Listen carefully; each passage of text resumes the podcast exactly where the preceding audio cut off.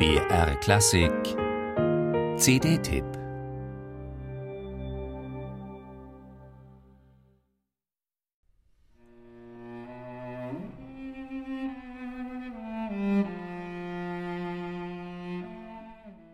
Ein nachdenklicher Monolog des Solocellos exponiert das Leitmotiv des Konzerts, das formal unkonventionell aus fünf kontrastierenden Episoden besteht.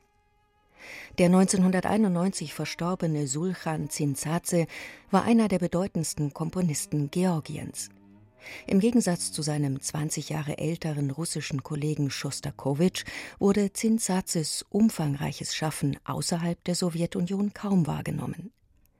Das zweite Cellokonzert brachte 1966 sein Landsmann Eldar Isakadze zur Uraufführung, der viele Jahrzehnte später seinen Schüler Maximilian Hornung dafür begeistern konnte, anhand seines persönlichen Klavierauszugs, denn das Werk war nie verlegt worden.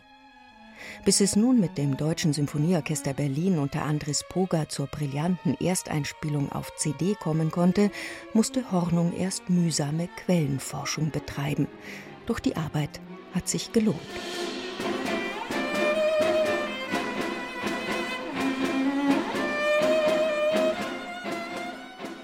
Sulchan Zinsaze war selbst ein hervorragender Cellist und traute seinem Instrument neben vertrackter Virtuosität eine enorme Ausdrucksbreite zu. Äußerlich scheint sich Zinsaze mit dem sowjetischen Kulturapparat arrangiert zu haben. Immerhin war er Konservatoriumsdirektor in Tiflis und Generalsekretär des Georgischen Komponistenverbands. Auch die folkloristischen Einschläge in seinem Schaffen mögen ein Zugeständnis an den sozialistischen Realismus sein. Heroisches Pathos oder Propagandaoptimismus sucht man jedoch vergebens, zumindest in seinem tiefgründigen zweiten Cellokonzert.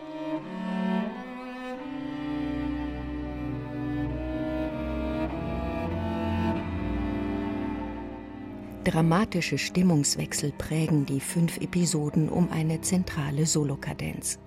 Entrückter Stillstand, brutale rhythmische Akzente, melancholische Kantilenen, temperamentvoller Volkstanz.